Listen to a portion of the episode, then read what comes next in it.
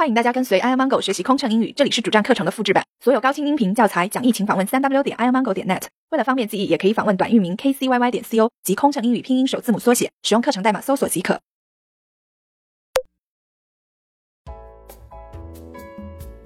One hundred and eleven. Don't worry. That was because of a change in the air pressure. You can relieve your earache by swallowing and by eating sweets.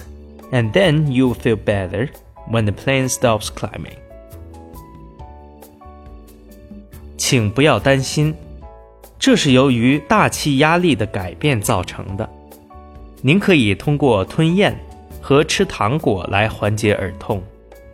当飞机停止爬升时，您会感觉好一些的。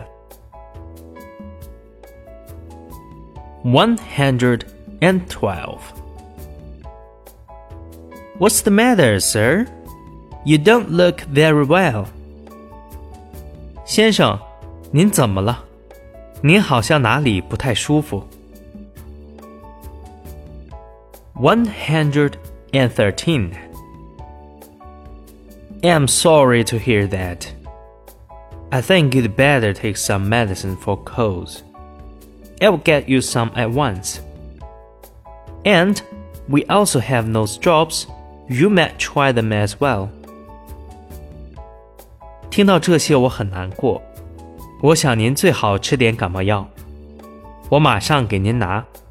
另外，我们还有滴鼻液，您用后会好一些的。One hundred and fourteen. Calm down. Don't worry. Here is a cup of hot water. You will be alright in no time. How are you feeling now? 平静下来，请不要担心。这是一杯热水，您马上会好的。现在感觉怎么样？One hundred and fifteen.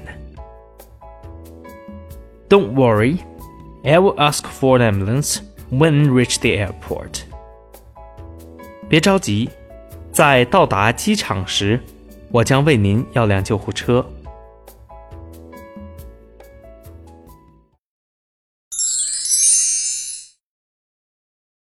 飞行压力怎么缓解？应对麻烦旅客有什么窍门？频繁穿梭没时间陪家人很心塞，也许您需要一段心灵 SPA 放松一下了。特有民航专属优惠哦，详情请登录 kcyy 点 co 斜杠幺二幺。